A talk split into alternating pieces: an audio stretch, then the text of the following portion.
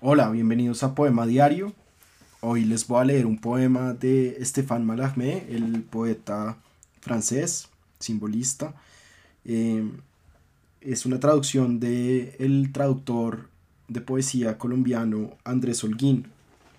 Se llama Brisa Marina.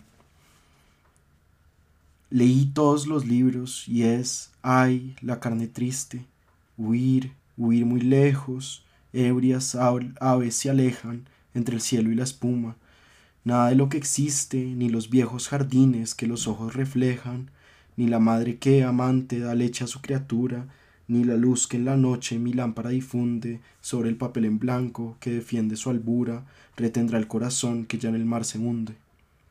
Yo partiré, oh nave, tu velamen despliega, y leo al fin las anclas hacia incógnitos cielos, un tedio desolado por la esperanza ciega, confía en el supremo Dios de los pañuelos, y tal vez son tus mástiles de los que el viento lanza sobre perdidos náufragos que no encuentran maderos, sin mástiles, sin mástiles, ni islote en lontananza, corazón, oye cómo cantan los marineros.